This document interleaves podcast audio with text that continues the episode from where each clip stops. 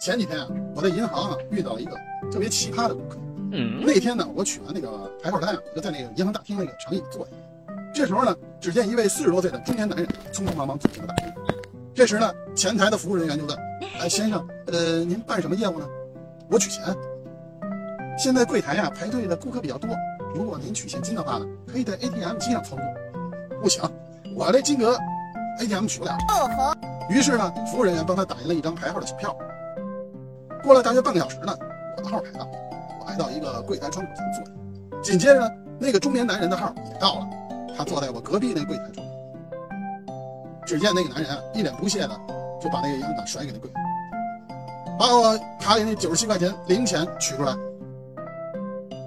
那柜员啊，弱弱的说：“先生，不好意思，没那么多。没事吧？你们这么大个银行，连九十块钱都没有，太搞笑了。”不是，先生，是您卡里没那么多钱了啊。我